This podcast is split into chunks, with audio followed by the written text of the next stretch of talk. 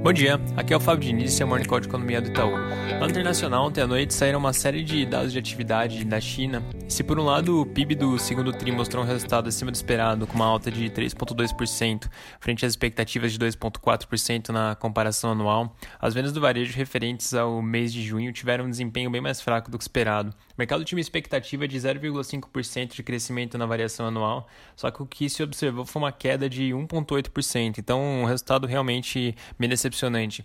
O Wall Street Journal atribui esse resultado mais fraco a um desempenho ruim do consumo. Então aqui vale a gente lembrar que com a demanda externa fraca, precisa de uma demanda doméstica mais forte para poder sustentar a recuperação.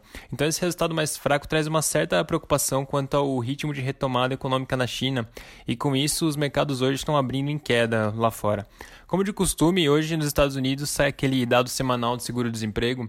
É importante te acompanhar como esse resultado vem hoje, porque na semana passada ele voltou a mostrar uma melhora depois de ter ficado meio de lado nas últimas semanas. Então é importante monitorar isso também. No Brasil, o noticiário segue bem focado nas discussões de reforma tributária. Tem alguns jornais falando que ontem o Paulo Guedes e o Rodrigo Maia se reuniram para discutir a agenda econômica do segundo semestre, que teria como foco justamente o avanço dessa reforma. A expectativa é que o governo encaminhe a, a proposta deles até amanhã e que ela seja discutida na, no Congresso a partir da próxima semana, junto com as outras que já vem tramitando por lá.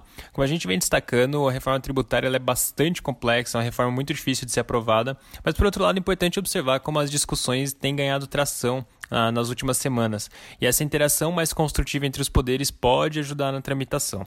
Por fim, é, uma, tinha uma sessão do Congresso agendada para hoje para discutir os vetos presidenciais, mas ela acabou sendo cancelada pelo Davi Alcolumbre, aparentemente porque alguns vetos ainda estão sem acordo. Então as lideranças vão se reunir hoje para discutir antes da sessão, que muito provavelmente deve ficar para a semana que vem. Para finalizar, hoje às duas da tarde a gente vai fazer uma live com o presidente do Banco Central, Roberto Campos Neto.